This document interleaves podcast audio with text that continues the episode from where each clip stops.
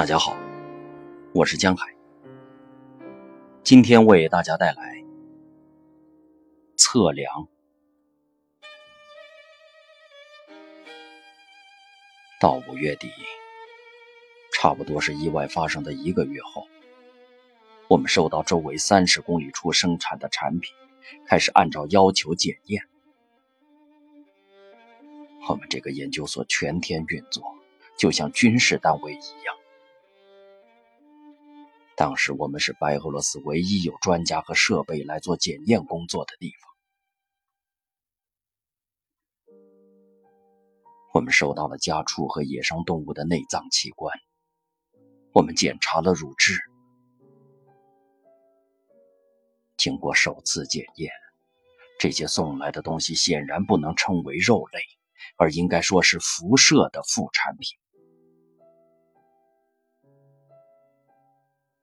隔离区的牲畜都在轮班管理之中，畜牧人来来去去，挤奶工人只有需要挤奶时才会来。乳制品工厂依照政府的计划运作。我们检验了牛奶，那些东西不是牛奶，是辐射的副产品。很长一段时间里，我们都使用罗家契夫乳制品工厂的炼乳和浓缩牛奶来作为课堂上使用的标准辐射源。与此同时，这些产品还在市面上售卖。当人们开始拒绝购买罗家契夫的乳制品时，市面上忽然出现了一堆没有标志的我不认为是他们忽然缺包装纸了。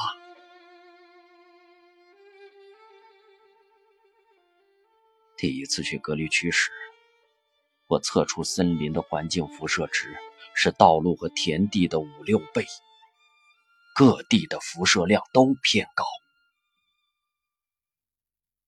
但牵引机没有停止运作，农夫们也继续种田。在少数几个村庄，我们测量了当地成人与孩童的甲状腺激度，得出的结果是超出正常范围的一百倍，甚至超出两三百倍。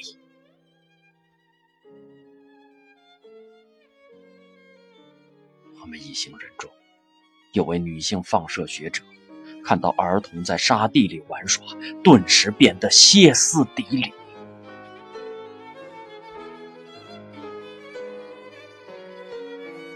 检验了母乳，同样具有放射性。我们到店里，正如大部分小镇商店一般，衣服和食物摆放在一起。西装和洋装摆放在萨拉米香肠和牛油旁边，这些商品就这样暴露在外，都没有用玻璃纸盖起来。我们测量了萨拉米香肠和蛋，我们拍了 X 光照片，这些东西不是食物，是辐射的副产品。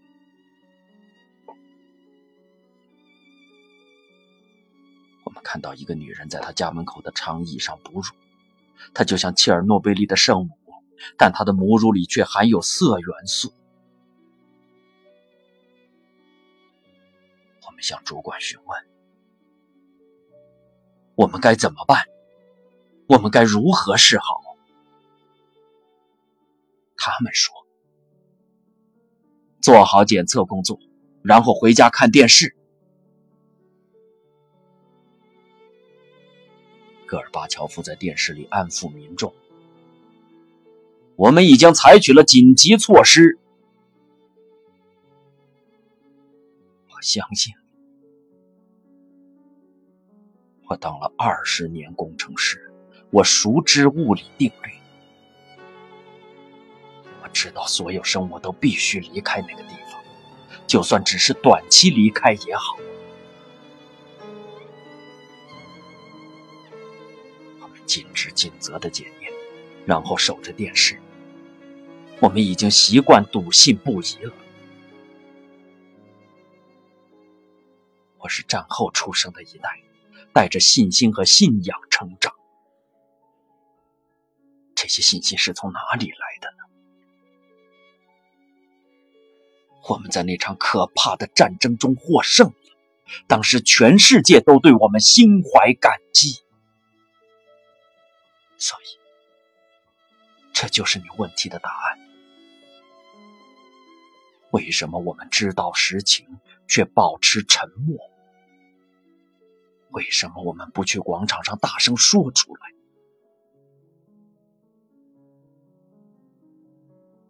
汇编了检测报告，写好附注，但我们却保守秘密，默不作声的执行命令，因为我们遵守党的纪律。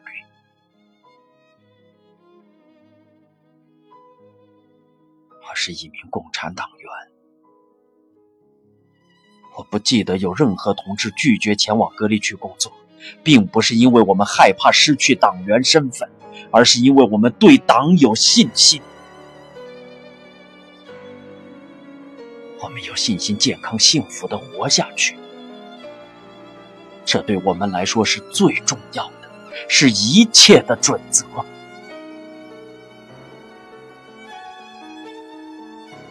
在失去这种信心后，很多人得了心脏病，甚至自杀。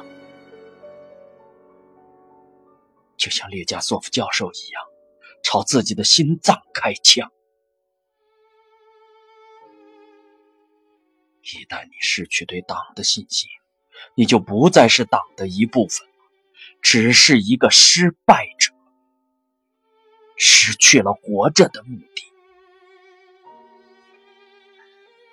这是我对他自杀行为的理解，他的行为是一种征兆。